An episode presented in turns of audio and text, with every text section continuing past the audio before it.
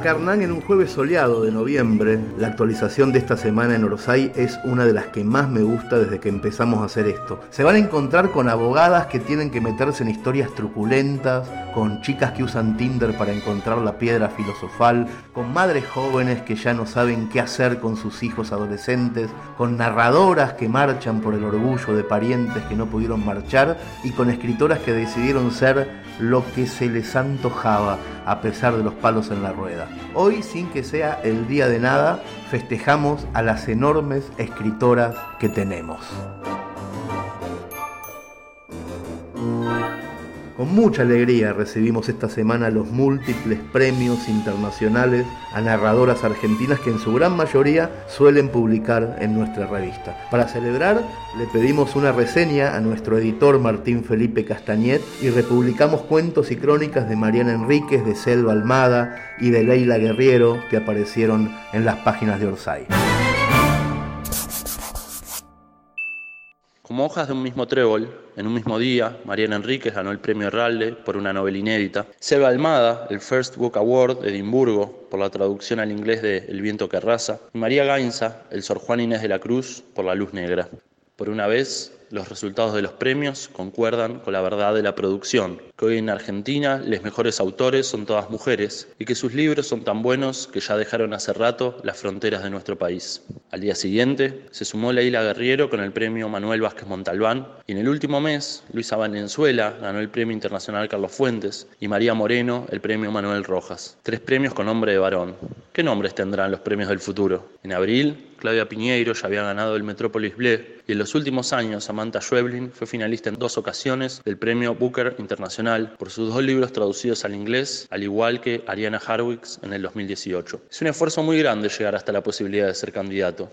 Además del trabajo de amor perdido que suele ser la escritura, el sistema de premios suele obligar también a estar siempre disponibles para una entrevista o un festival. En el caso de los premios extranjeros, ya es arduo llegar a la instancia de publicación que lo posibilita. Por mencionar el ejemplo más emblemático, en Estados Unidos solo son traducciones un 3% de lo que se publica, lo que se denomina el embudo. En algunos casos, incluso hay que pagarles a las fundaciones que entregan los premios para poder ser considerados, un esfuerzo generalmente asumido por las editoriales. Y todo eso esperando que el proceso sea transparente, lo que no siempre ocurre. Los autores empeñan igual con sus manuscritos y sus libros, incluso cuando nadie sepa exactamente qué es lo que se juzga con un premio. En ocasiones, una obra, en otras, una carrera, a veces, una coyuntura y a quien fue lo suficientemente rápido como para embotellarla. Eso los que escriben únicamente para ganar premios no suelen ganarlos. El peruano César Vallejo decía con graciosa humillación, quiero laurearme, pero me encebollo. Si estas autoras ganaron estos premios es porque escribieron con rabia, con autoridad, con una voz que no se repitiera con los inquilinos de los cementerios. En Orsay estamos contentos porque publicamos relatos inéditos de varias de las premiadas. La Casa de Adela, de Mariana Enríquez, que luego apareció en Las cosas que perdimos en el fuego, reconstrucción de la escena del crimen de Selva Almada y la inspiración transpirada de Leila Guerriero. Los lectores de la revista contribuyeron, con su confianza ciegas en cada número, en pagarles el pan para que pudieran escribir. Hoy junto al pan espera la ramita de laurel.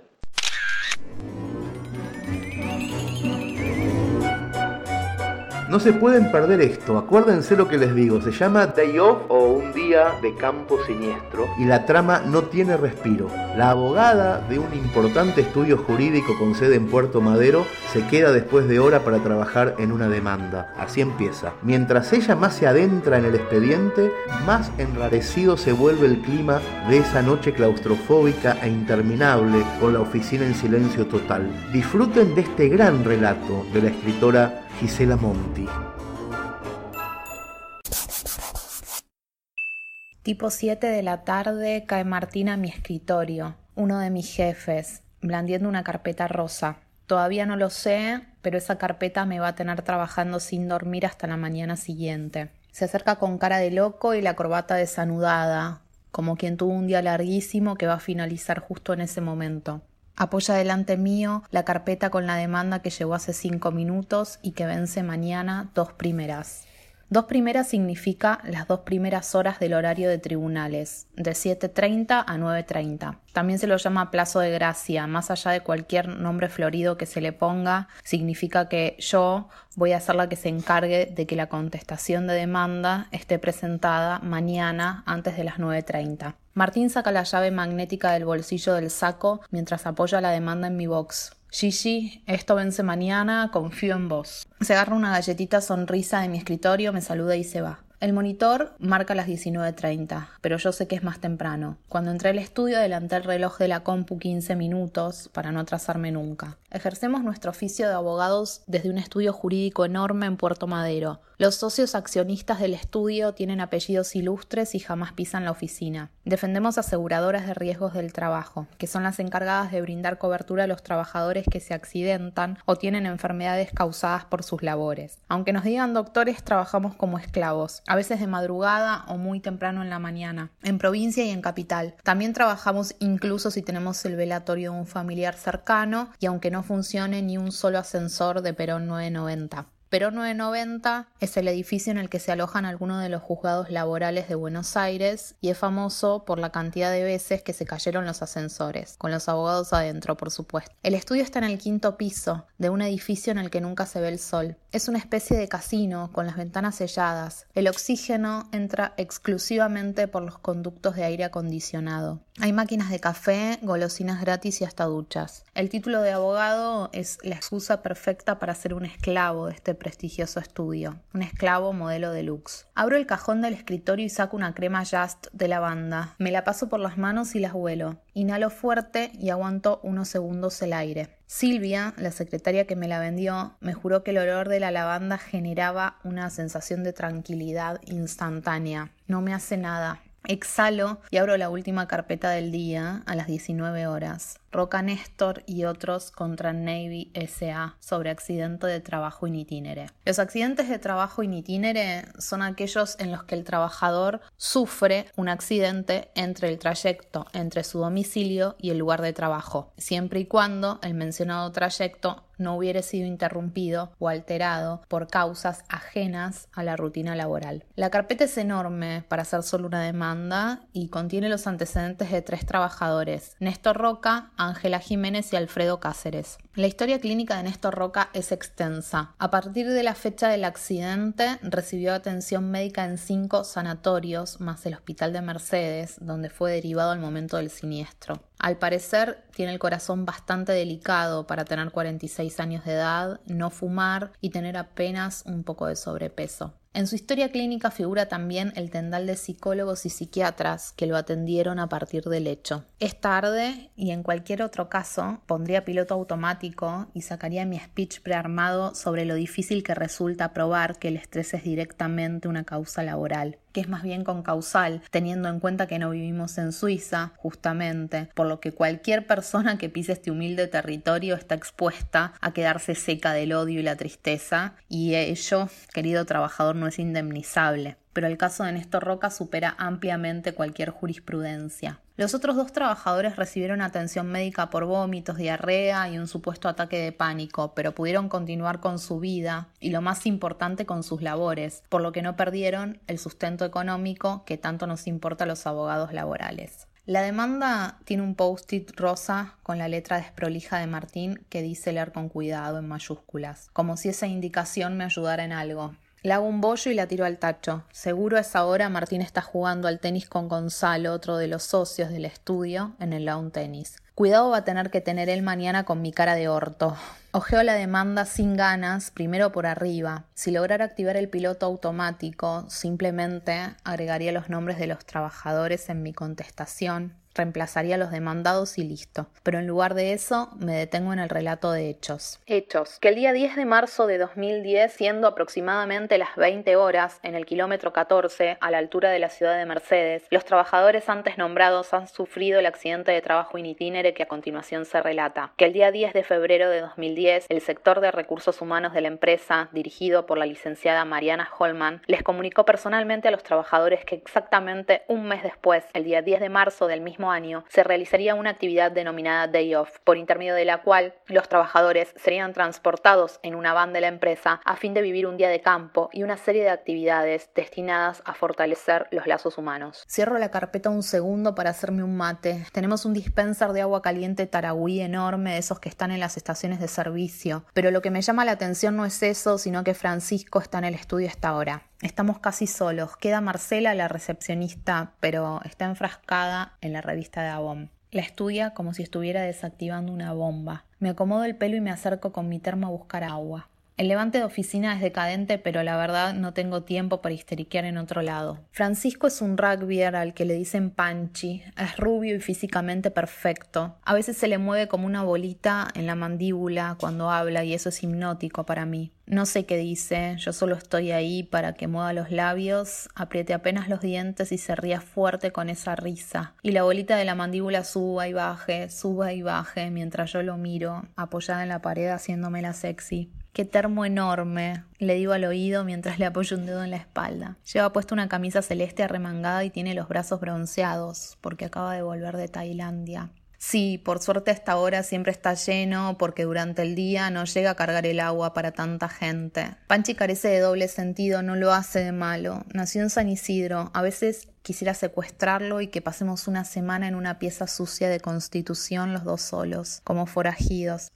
Tengo que volver al box. Néstor Roca y sus amigos me esperan en el escritorio y mi novio en San Telmo para cenar en casa. Que el día 10 de marzo, siendo aproximadamente las 9 horas, 10 trabajadores de la empresa dentro de los cuales se encuentran los tres que inician este reclamo, son recogidos en la zona del obelisco por la van patente MEB 134, conducida por el señor Hugo Leguizamón, chofer contratado por Navy SA exclusivamente para el traslado a un campo en la zona de Mercedes, donde se realizaría la actividad denominada Day Off. Arriban al club de campo llamado La Querencia aproximadamente a las 11 horas. Los trabajadores son recibidos por personal jerárquico de la empresa y la señorita Holman, quien resulta ser hija de Rolando Holman, uno de los socios gerentes de Navy SA. La primera actividad del día se denominó Collaborative Egg y, según la misma, los trabajadores debían transportar un huevo desde una punta a otra de un camino de campo encima de una cuchara sin que se caiga. Se los dividió en tres equipos y a cada equipo se le otorgó una remera que lo representaría durante todo el día. Confianza, valor, entrega. Resultó triunfador el equipo entrega, quien fue el único que no terminó con el huevo estallado en la tierra. Los trabajadores festejaron su triunfo y la señorita Holman les informó que el premio sería un voucher para tomar una clase de golf en la zona de San Fernando. No andaré respecto de la clase de premio ni tampoco pondré en duda el valor humano de someter a los trabajadores a esta clase de juegos, atento que ello no es objeto del presente juicio, pero sí destaco frente a vuestra señoría que las actividades que proponía la empresa no eran a simple vista las más tradicionales. Miro el monitor, son las 20.10 y escucho atrás mío un llantito débil pero sostenido. Pili está escondida atrás de una montaña de carpetas. Llorar en los estudios jurídicos es totalmente normal. El nivel de presión es tan alto que las lágrimas son una cuestión cotidiana. Pili tiene 22 años y es su primer trabajo. No tiene box y comparte una computadora con otros cuatro procuradores. Los procuradores son los chicos que estudian derecho y aún no son abogados. Son el último orejón del tarro y a los que se les suele echar la culpa de todo lo que hace mal el resto del estudio. ¿Qué haces acá, Pili? Le digo mientras le acaricio el pelo castaño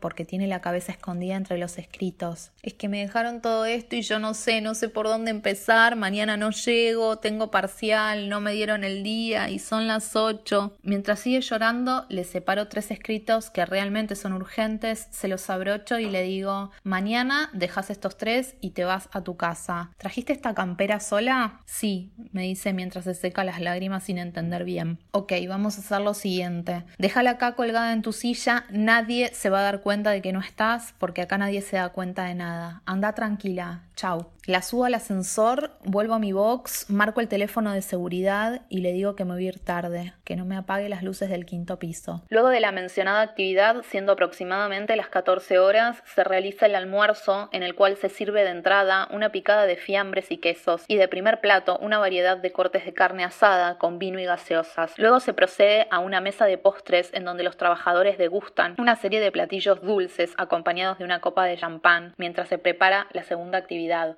Una competencia de baile por equipos. En un escenario armado con tirantes de madera y chapas toca para los trabajadores una banda de cumbia de los 90 denominada Ráfaga, cuyo líder es Ariel Pucheta, quien también resultaba ser cuñado de uno de los dueños de la empresa, atento a estar en pareja con la hermana de López Ruiz, uno de los dueños de Navy SA. El show de Ráfaga duró una hora y media, en la cual los trabajadores son evaluados por su performance de baile y el área gerencial de la empresa pone puntajes. Esta actividad es denominada Navy Show, por ser la copia del conocido certamen de baile Showmatch a cargo del conductor televisivo Marcelo Tinelli. La competencia resulta agotadora, hace calor y los trabajadores tienen libre acceso a bebidas alcohólicas. Resalto todo esto porque no es un dato menor el nivel de alcohol en sangre de los trabajadores, los cuales ven claramente disminuidos sus reflejos. El teléfono fijo del escritorio me sobresalta, la llamada entra directamente porque no hay secretarias a esa hora. Gorda, soy yo, no atendés el celular, ¿qué haces ahí todavía?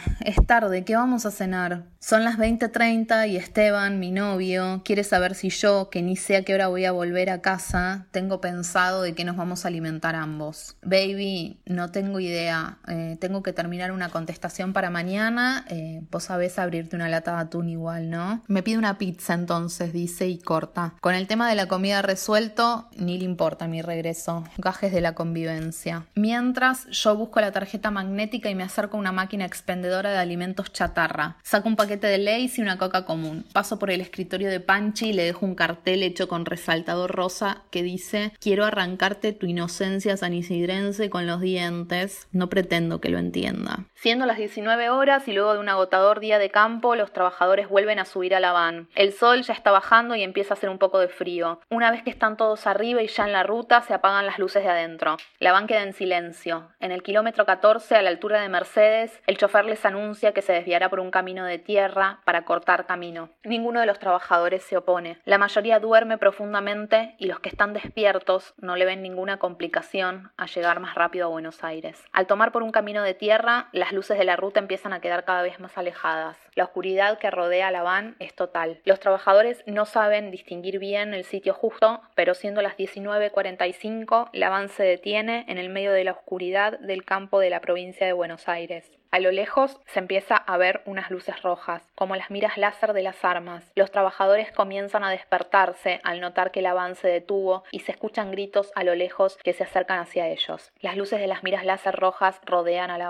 Cuentan cuatro o cinco, pero podrían ser más. Nadie toma conciencia del peligro de la situación. Incluso algunos ríen y hacen chistes sobre sus patrones, que lo único que falta es que aparezcan disfrazados de extraterrestres. Néstor Roca parece ser, hasta el momento, al único al que la situación no le causa gracia. Intenta desesperado bajarse de la van. Abre la puerta y sale corriendo en la oscuridad. Al minuto comienzan a escucharse gritos de terror del trabajador y de una voz masculina que dice ya tenemos a uno. Ante tal situación el resto de los trabajadores comienza a alarmarse. Varios también intentan salir de la van, pero esta vez la puerta está cerrada. Mamita, me voy. ¿Estás segura que te vas a quedar acá sola? ¿No podés terminar mañana? Me dice Marcela, la recepcionista, cortando el clima de película de terror en el que me había sumergido. Levanté apenas la vista de los papeles, aproveché para tomar un sorbo de coca caliente y le dije, Marce, me tengo que quedar. Hay que presentar esta contestación mañana sí o sí. Ah, bueno, mi amor, avísame si vas a querer algo de Avon, ¿sabes? La chica del noveno pasa la tarde y ya se lleva la revista con los pedidos. Anotame con un labial. Eh, Cualquiera, el que elijas vos eh, va a estar bien. Le digo dispuesta a volver a lo mío. La realidad es que odio a Bon. Solo le compro a la chica del noveno porque me da culpa no comprarle, como hace la mayoría del estudio. Salvo Marcela. Marcela compra a Bon con convencimiento. El silencio de la oficina a las 21.30 es abrumador, pero no más abrumador que el silencio de 10 personas arrodilladas a punto de ser supuestamente fusiladas. La combi empieza a ser golpeada con lo que parecen ser culatas de armas. Bajen, hijos de puta, bajen, gritan seis hombres vestidos con uniformes militares. Las puertas del avance destraban, bajan uno por uno. Manos a la cabeza, grita un pelado alto al cual no se le llega a distinguir bien la cara. De rodillas, hijos de puta. Empujan a los trabajadores y estos se arrodillan en la tierra. Mientras tanto, al trabajador Néstor Roca, uno de los maleantes, lo sostiene de los pelos y grita, lo que vamos a hacer con él es lo mismo que les vamos a hacer a ustedes, se van a morir como ratas, hijos de puta, mientras le apunta al señor Roca con un arma en la cabeza. El tiempo pasa lento hasta que finalmente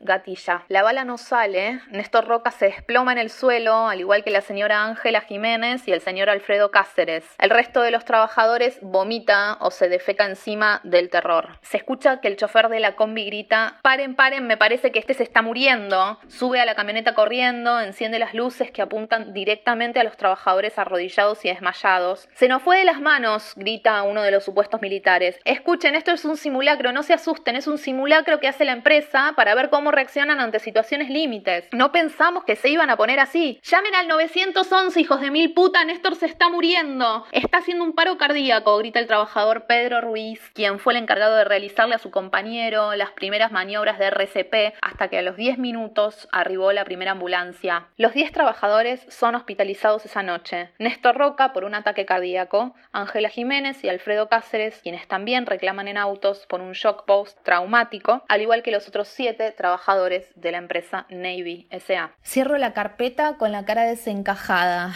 Busco desesperada algo que salve a la aseguradora de brindar cobertura en este siniestro. Urgo entre los papeles y encuentro que Navy SA había declarado el day off a fin de tener cobertura del RT en caso de que ocurriera un accidente in o un accidente de trabajo. Creo que está todo perdido, hasta que encuentro la hoja con el trayecto exacto que se suponía que tenía que cubrir la van y durante el cual se brindaría cobertura. Capital Federal desde el obelisco por ruta, ida y vuelta hasta la estancia La Querencia. No estaba contemplado ningún tipo de desvío en el camino. La decisión de realizar el simulacro de fusilamiento en el medio del campo les iba a costar carísima. Entre las historias clínicas de los trabajadores, el detalle del trayecto, fotos tomadas después del simulacro en el lugar de los hechos, encuentro el celular de Rolando Holman, uno de los socios gerentes de la empresa. Son las 23 horas y sigo estaqueada en mi butaca con rueditas, con la que me deslizo por los pasillos alfombrados hasta la máquina de golosinas y de ahí a la de Nescafé. No queda nadie en la oficina.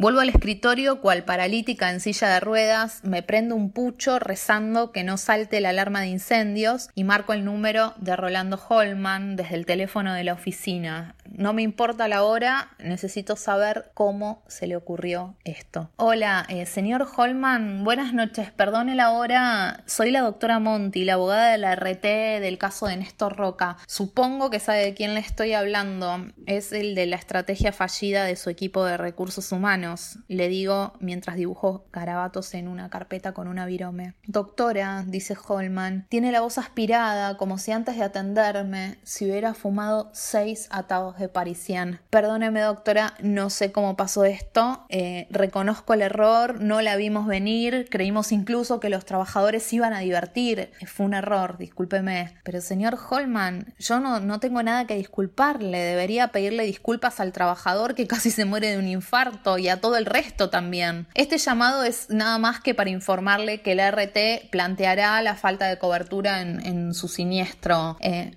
Holman no me dejó terminar de hablar, creo que ya a esta altura estaba hundido, no le importaban las estrategias judiciales, nada más se quería ir a dormir. Mi hija Mariana es la gerente de recursos humanos de la empresa, hizo un máster en Estados Unidos para capacitarse y trajo esta idea de allá. La verdad que a mí me pareció fantástica porque a veces los trabajadores no saben lidiar con situaciones límite y entonces, perdóneme señor Holman, pero sus empleados, si no entendí mal, son administrativos o venden perfumes. Eh, salvo que vendan perfumes para un cartel narco en México, no creo que necesiten pasar por un simulacro de fusilamiento. Usted es una maleducada, dice Holman, y estoy segura que del otro lado se prende un parisien. Y usted es un desquiciado.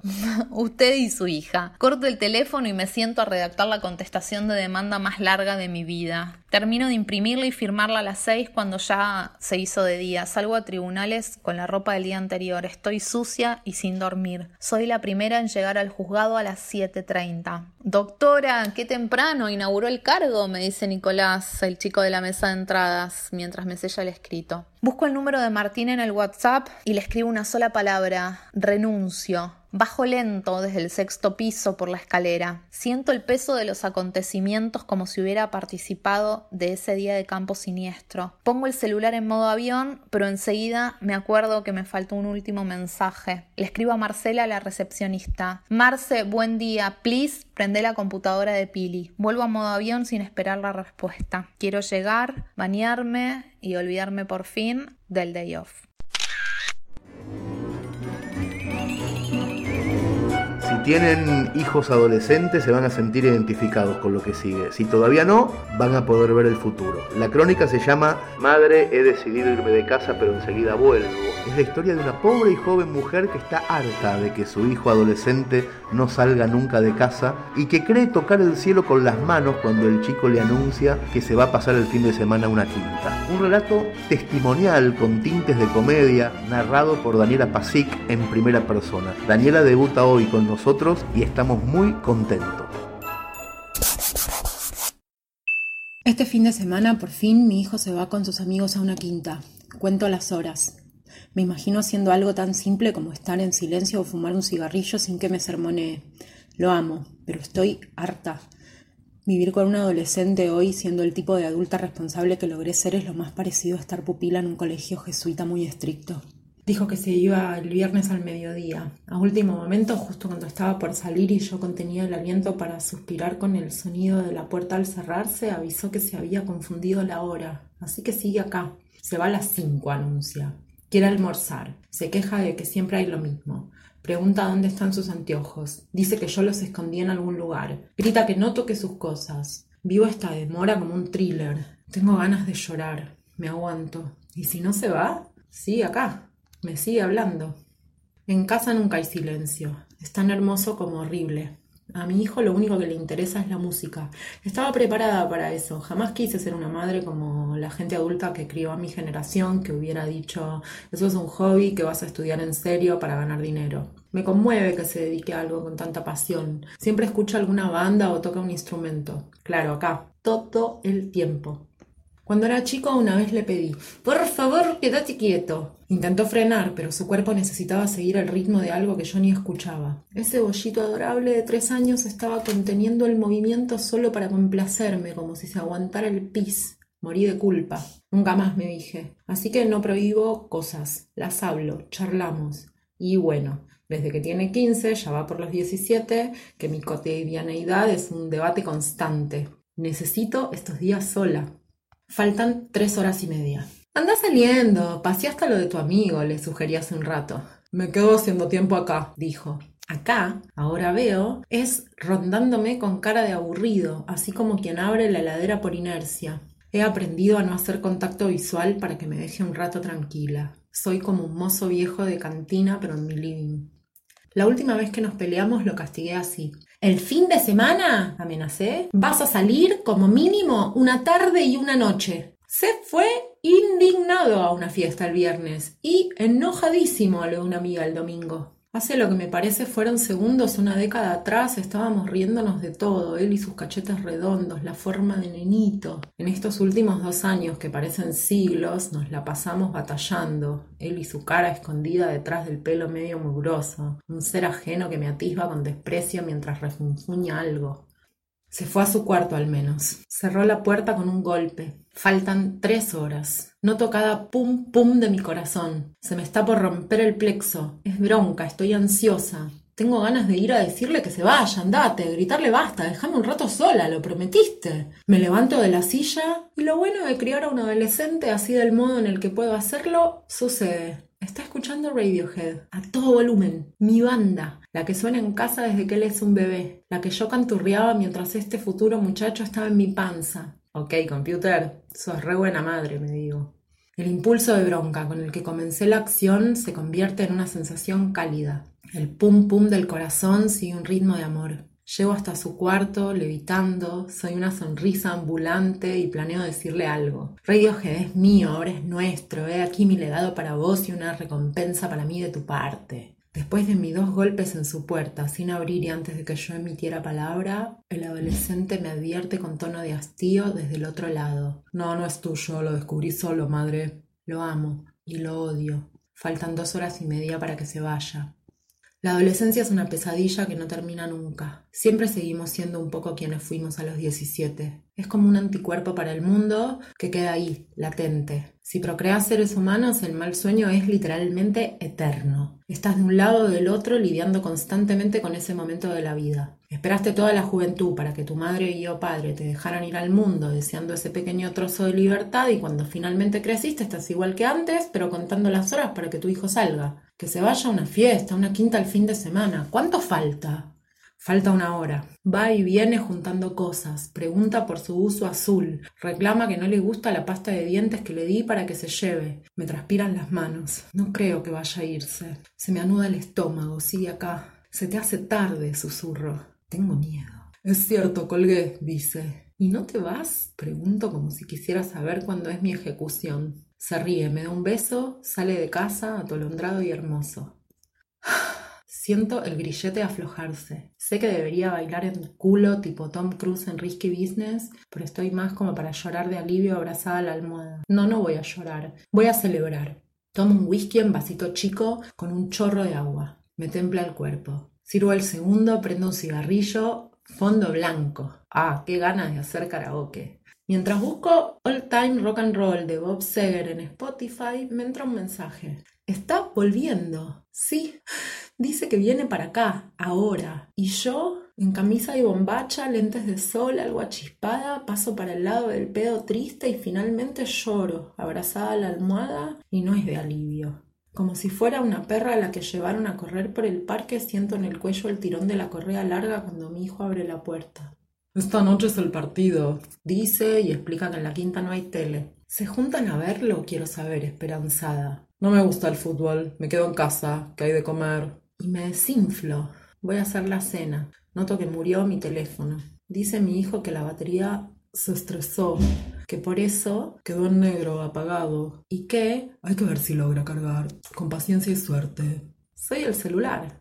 Ahora me debate que no hace falta limpiar la mesa antes de comer. Me haces mover el físico sin motivo, dice. Si no quisiera asesinarlo me reiría. Resulta que la adolescencia es estar en contra incluso de una mami piola como la que creo o pretendo ser. Somos una generación entre la espada y la pared. La pared es la buena intención, la espada la edad clave de nuestra progenie. Estábamos en sintonía para ser las madres y padres que no tuvimos, decir, vuelve a la hora que quieras. Y no, resulta que prefieren no salir, se quedan y discuten, piden cosas, ocupan espacio, son una mini legión. Siempre quiero escapar de los lugares, es mi instinto natural. Solo hay una situación en el mundo que no me deja esfumarme. Tengo un hijo. Eso se puede pensar como algo bueno, a veces lo es. Qué ganas de irme y qué impotencia no poder. Criar adolescentes se parece a tener puesto un pullover hermoso que abriga pero pica. Y la única ley del mundo es no sacárselo jamás. Cenamos, lavo los platos al menos. Esta noche todavía falta mucho para que sea mañana y me regale al menos dos días libres que iban a ser tres. Hace 17 años me la paso en reflexión existencial, confirmando que hice bien en elegir tenerlo. Es inteligente, sensible, pero no se va más. Me encierro yo esta vez, portazo y todo. Desde el living oigo sus llamados diversos, que varían entre la buena onda y el reclamo. Mami, ¿querés un té? Ma, no anda internet. Madre, no sos graciosa. Daniela, necesito algo de plata. Yo, sin abrir mi puerta y antes de que entre a mi cuarto, advierto en tono de hastío siempre lo mismo. No estoy, hijo. Pasamos la noche en tensa calma. Es de mañana y ahora sí, al mediodía se va, asegura tras la puerta y yo sigo con mí. No estoy, hijo. Hasta que no escucho su chau no salgo del cuarto. Salgo al living como quien se adentra en una selva repleta de peligros. La puerta de calle cerrada, un paso hacia el sillón. Sus llaves ausentes, otro paso hacia el paquete de cigarrillos. Silencio. Estoy sola, sola en mi casa. Almuerzo té con galletitas y nadie me reclama comida caliente.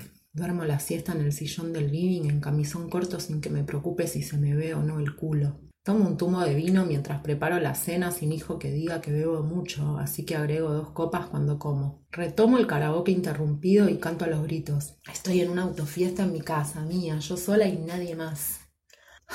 No sé a qué hora me desplomé en la cama, puerta del cuarto abierta en símbolo de hermosa soledad. Lo último que pensé antes de desmayar fue que no llegué a liberarme del todo. En cada paso esperaba la llegada repentina de mi hijo. Y me despertó hace un rato el ruido de sus llaves. Sí, ya volvió, dos horas antes de lo que había dicho. No es tan grave, o podría haber sido peor, ya ni sé.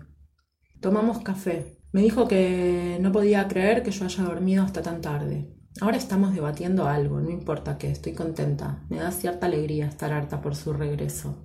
A la vez, espero con ansias, deseo, necesito, por favor, ojalá que haga algún plan para salir el próximo fin de semana.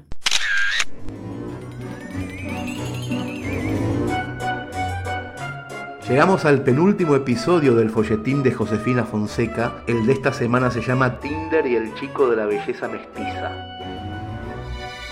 En esta entrega, Josefina se sigue adentrando en las profundidades de la aplicación de citas y extrae una nueva experiencia. Esta vez con un muchacho inteligente, muy lindo, de charla agradable. Vamos a ver qué pasa ahora, porque esta vez todo indica que por fin la cosa puede prosperar. Era una belleza mestiza. Rulos definidos, ojos casi chinos, piel tostada. Fotos lindas. Paisajes variados, pero sin ninguna estridencia. Recuerdo haber estado a una milésima de segundo de darle super like. El super like es un recurso limitado que le avisa a la persona en cuestión que querés darle aviso de que te gustó, algo que no permite un like tradicional. No sé cuántos son los super likes que se pueden usar sin pagar la versión premium, pero no son tantos. Al final me dio vergüenza y le di like común. Fue una buena decisión, porque al rato hice match, y creo que incluso fue él el que inició la conversación. ¿Qué subidón? Oh, autoestima. ¿Para qué te quiero si tengo a Tinder para disimular? Como en el primer encuentro vía app había pecado de inocente, decidí no conformarme con las fotos que exhibía el perfil de Tinder. Intercambiamos entonces cuentas de Instagram. Lo investigué bastante y comprobé que en las fotos en las que lo etiquetaban era exactamente igual que en las fotos que subía él mismo. A simple charla nomás me pareció un chico inteligente. Se había educado en escuela pública, le gustaba hablar de política y había estudiado ciencias exactas. Contador, economista, algo de eso. Siempre creí que el cerebro de las personas que trabajan con números tiene una forma diferente, menos deforme tal vez, más compacto. Me encantó su manera de resolver la situación. Casi de la nada, mientras me explicaba el funcionamiento del Bitcoin, me dijo algo tan simple como ¿A vos te gustaría que eventualmente nos conociéramos? No chamulló, no forzó la conversación para preparar un terreno propicio, no alardeó. No sé si esa sería su táctica habitual para evitar perder el tiempo o si yo le había interesado como él me había interesado a mí. Lo cierto es que resultó efectivo, porque mi respuesta fue honesta. Te estaba por preguntar algo parecido. Si lo que yo trataba de hacer era evitar cálculos y especulaciones, ese pibe parecía un buen plan. Era el momento más crudo del invierno. Como los dos fumábamos, nos citamos en el patio de un bar al que, increíblemente, llegué yo primero. Si la nicotina me ayudaba a contrarrestar la ansiedad, la intemperie me tenía en estado de alerta y la cerveza fría que tomé mientras lo esperaba, en ese patio helado, me hizo pensar en gente posando desnuda en escenarios de nieve. Creo que lo primero que hice cuando lo vi aparecer fue escrutar que todo fuera como debía ser. Los rulos definidos, los ojos casi chinos, la piel tostada. Todo era, en efecto, como debía ser. Y además era canchero. Tenía una campera como de crepe celeste con bolsillo en el pecho que había comprado en una feria americana berlinesa, y ricolor y unos cuantos etcéteras. Y sobre todo, se notaba que le gustaba hablar y escuchar en partes iguales. Elegimos un sector con una especie de palet que nos permitía sentarnos como coligüe, frente a frente, sin ninguna mesa o objeto en el medio. Dicen que el coligüe es la postura ideal para recibir cosas buenas. Y nos fuimos conociendo un poco más. No creo que sumen nada ensayar un balance virtualidad versus realidad. Pero si pienso en las personas que me gustaron de verdad, concluyo en que ninguna de ellas me gustó de forma automática. Yo sabía que no podía pretender que un desconocido me generara instantáneamente mariposas en la panza. Sin embargo, estaba ahí porque lo pretendía. Tal vez el balance correcto debería ser expectativa versus realidad. A veces mi amiga Julie me acusa de ser demasiado exigente y casi siempre tiene razón. Pero yo pregunto, ¿el hecho de haber llegado hasta ahí vía app de cita supone necesariamente que si la contraparte está linda en vivo como por foto bastará? ¿Habría que contentarse porque el otro es lindo e inteligente, aunque lindo e inteligente aparezcan más como características de SB que como algo que nos moviliza de verdad? ¿Está mal pretender que sea algo más que eso lo que haga avanzar un encuentro, por más casual que ese encuentro vaya a ser? Y pregunto, sobre todo, ¿por qué estaba yo ahí racionalizándolo todo, si se supone que no debería haber en el mundo nada más irracional que el deseo? ¿O a eso también habría que renunciar? Bueno, no sé, para paliar un poco el frío y suavizar las espinas de mi cerebro, me tomé tres pintas al hilo con la panza vacía y fumé como un esfuerzo. Para cuando la cita pisaba su final y el muchacho se acercó a darme un beso, sentí que el patio del bar se había caído dentro de un sacarropas. Le comenté que estaba mareada, un poco porque era cierto y otro poco como estrategia de evasión. Cuando volvió a acercarse y tuve que volver a cerrar los ojos, le confesé y esta vez entendí que no podía no advertírselo, que estaba muy mareada. ¿Querés vomitar? me preguntó. Ja, ja, ¿cómo voy a querer vomitar? Un minuto y medio después me estaban jugando la boca en el baño de señoritas y descubriendo, vía espejo, que el pibe me vigilaba sonriendo casi paternalmente desde la puerta. Después de vomitar me pasaron dos cosas, la alegría inmensa de recobrar el control sensorial y la certeza de que, aún no tan mareada, tenía un pedo que no me entraba. Es decir, no podía tomar el bondi. Tampoco podía subirme un taxi y arriesgarme, en ese estado, a viajar sola con un desconocido. Terminé optando por lo que comúnmente llamamos el mal menor. Invité al pibe a venir a mi casa. Es increíble cómo en un segundo podemos echar por tierra lo que llevó años y lágrimas de aprendizaje. Con Tinder como vector, amanecí en ese estado plomizo que da la resaca de cerveza y al lado de un pibe al que, aunque no conocía, había creído más seguro que viajar con un taxista. La ecuación parecía ser, más vale usuario de Tinder en tu cama que tachero en su auto. Qué manera más novedosa de establecer familiaridades, ¿no es cierto? Me asusté de mí misma aquella vez. ¿Quién lo había mandado a forzar de semejante manera un encuentro? ¿Para quién hacía eso? Y sobre todo, ¿qué era lo que estaba buscando? Cerré Tinder jurándome que nunca, pero nunca iba a volver a recurrir a él. Pero lo hice, claro. Y esta vez sí fue la última de verdad, porque la app me reveló la peor cosa que quería saber sobre mí misma. Me hizo ver que era más fea de lo que creía. ¿Cómo? Ya van a ver en el próximo y último capítulo de esta historia.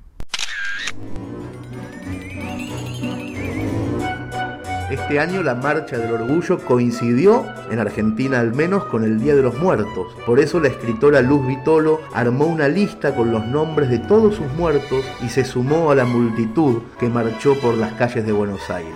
Llevó con ella el nombre de un primo fallecido cuya sexualidad disidente nunca fue blanqueada en la familia. La crónica lleva por título El orgullo de los muertos y conecta los rituales de este mundo con el más allá. Léanla porque es conmovedora y muy personal.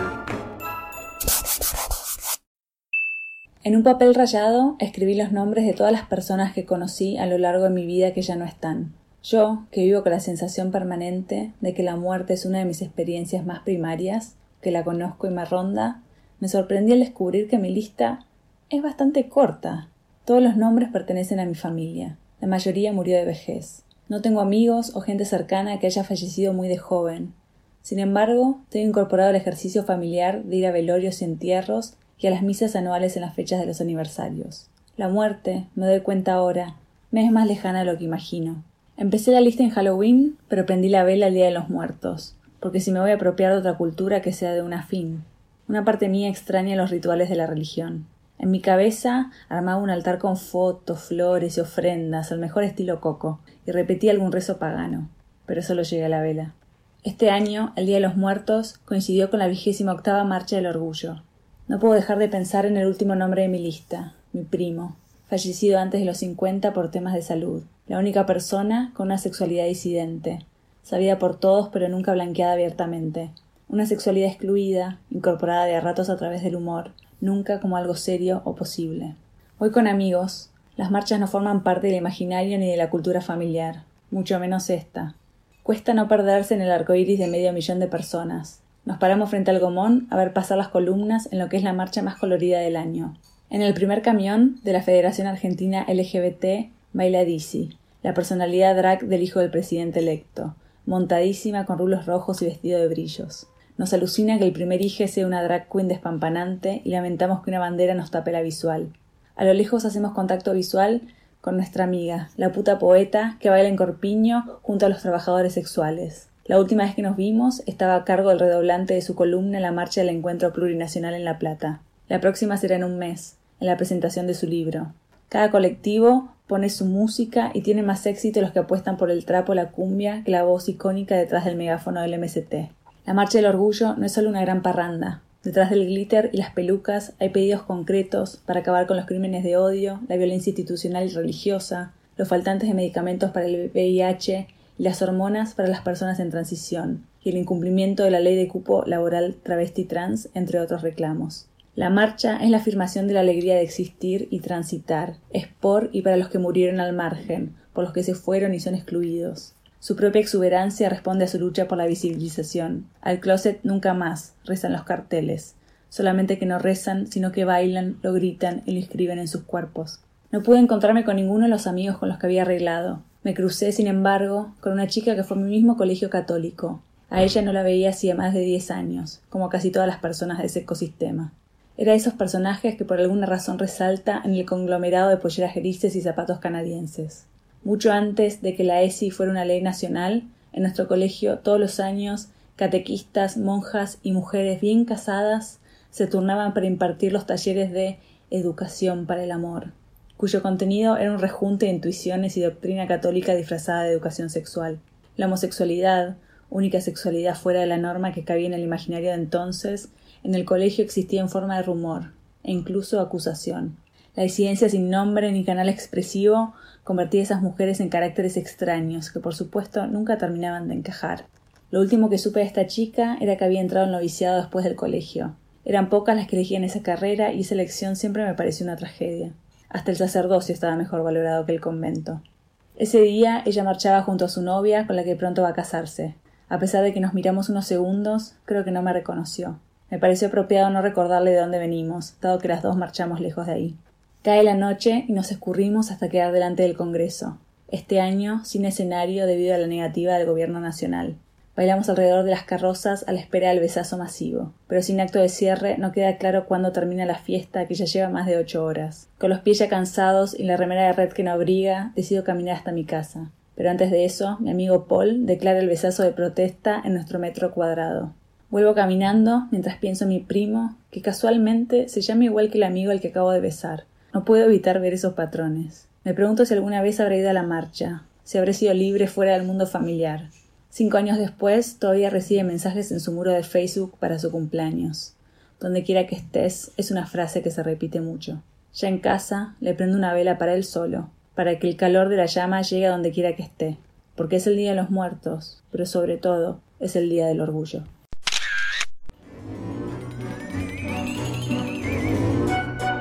Y para terminar quiero recomendarles mucho, mucho, unas cartas que publicamos en la revista en papel, pero que todavía no habíamos incluido en este podcast Orsay que aparece cada semana. Camila Sosa Villada, una escritora y actriz transgénero cordobesa, recuerda a una amiga prostituta de sus primeros años. La crónica se llama Carta abierta para una puta de mi juventud y les recomendamos la lectura de la carta acompañada por este audio sensible y desgarrador de la autora. Hermana, dulce puta de juventud, compañera de parques y paredones.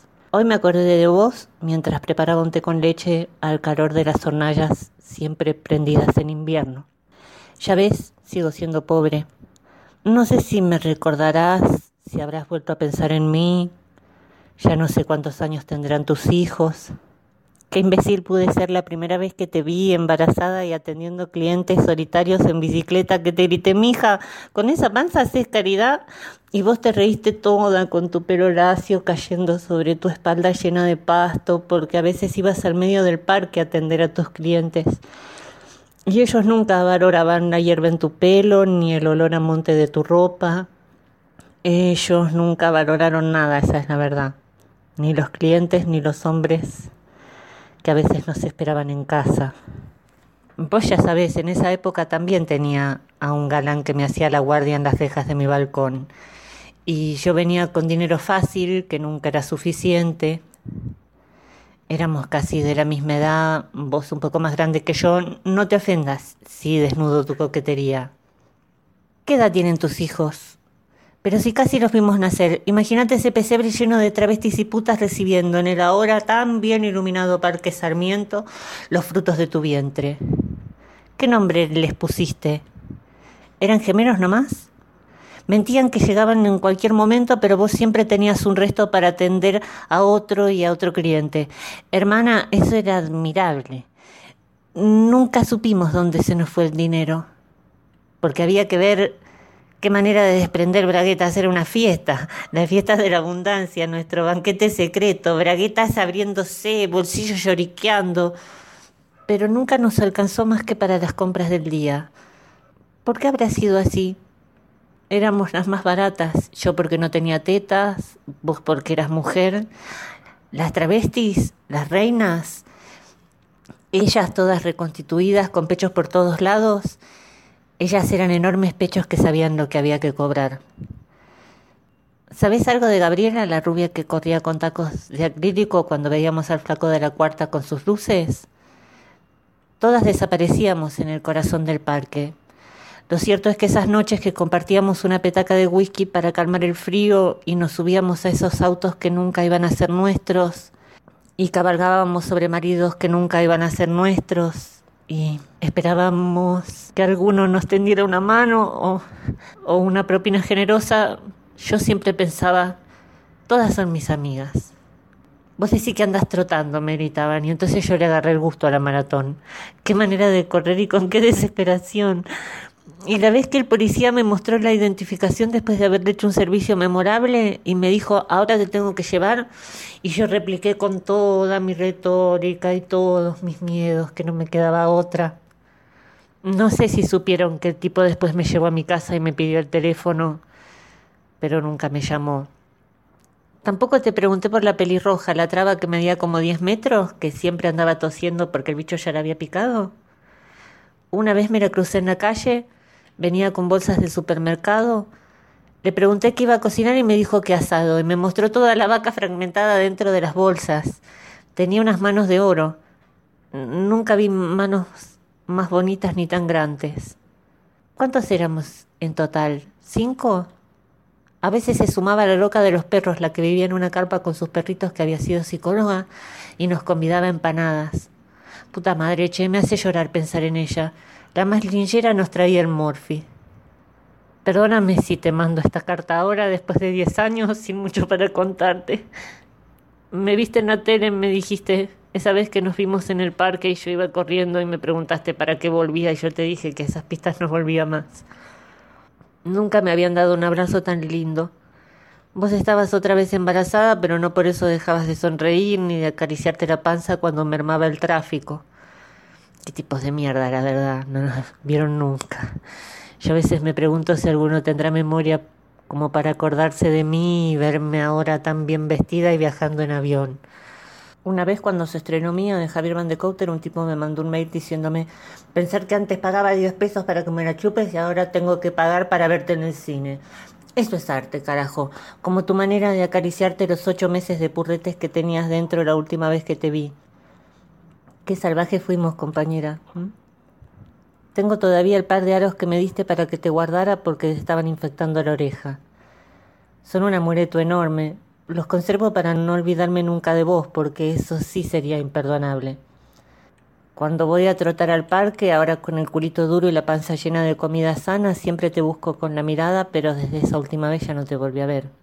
Y pensé, ¿se habrá subido al auto equivocado? No creo, lo sabría por los noticieros. Aunque los noticieros nunca cuentan cuando las putas nos subimos a los autos equivocados, ni cuando vamos al departamento equivocado, ni la cantidad de veces que nos pagaron con dinero falso.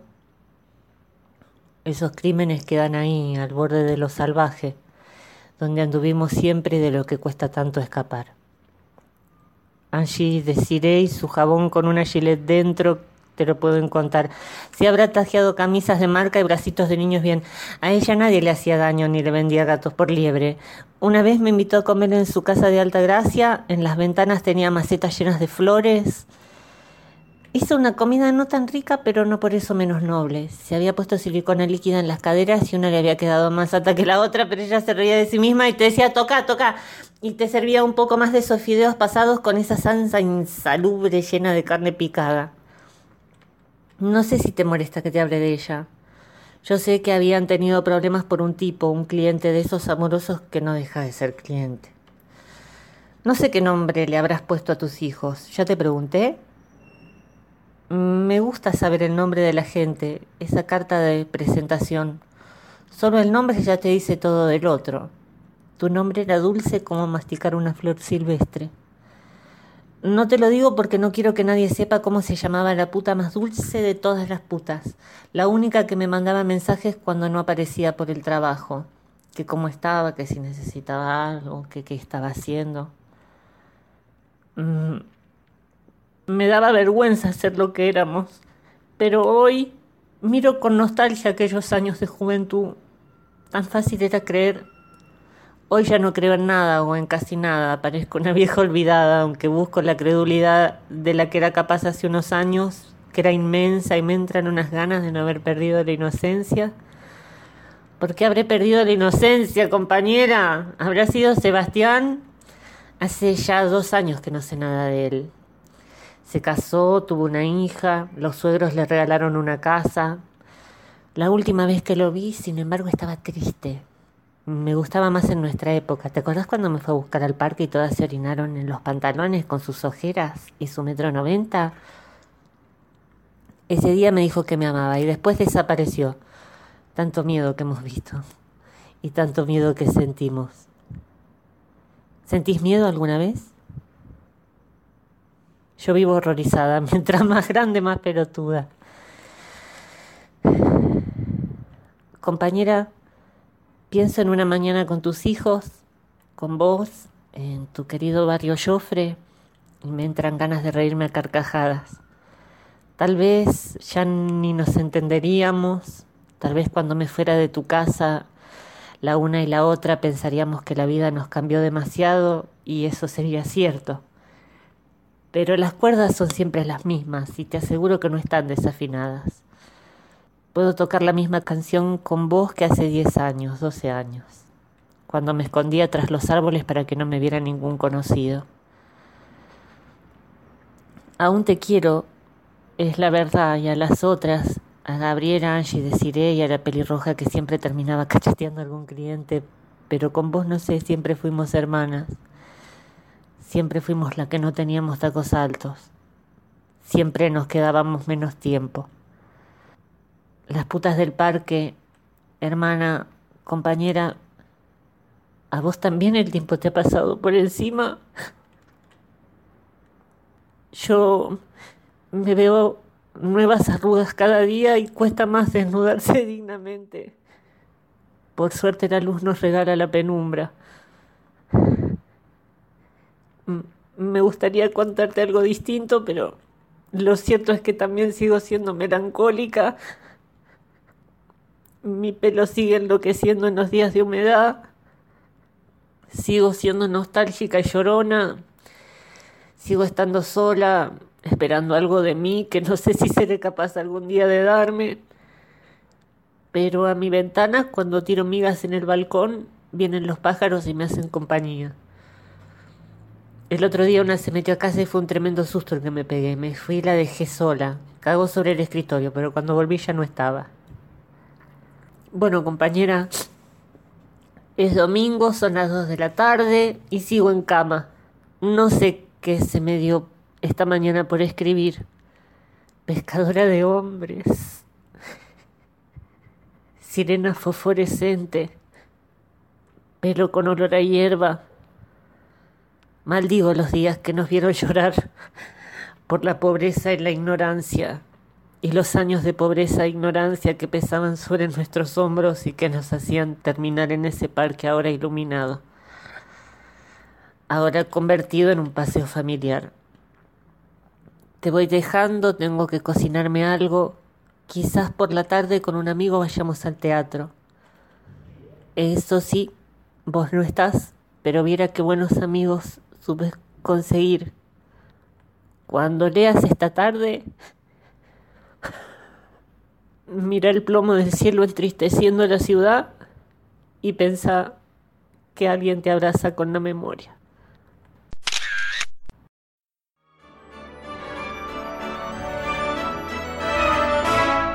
Nos despedimos hasta la próxima semana, amigos y amigas. Suscríbanse al podcast desde Spotify, desde eBooks o en cualquiera de las plataformas adheridas en Apple o en Android. De este modo recibirán siempre a tiempo las actualizaciones con cuentos, crónicas y relatos inéditos.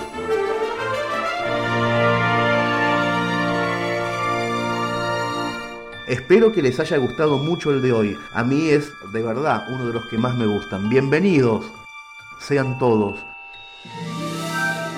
a la revista Orsay.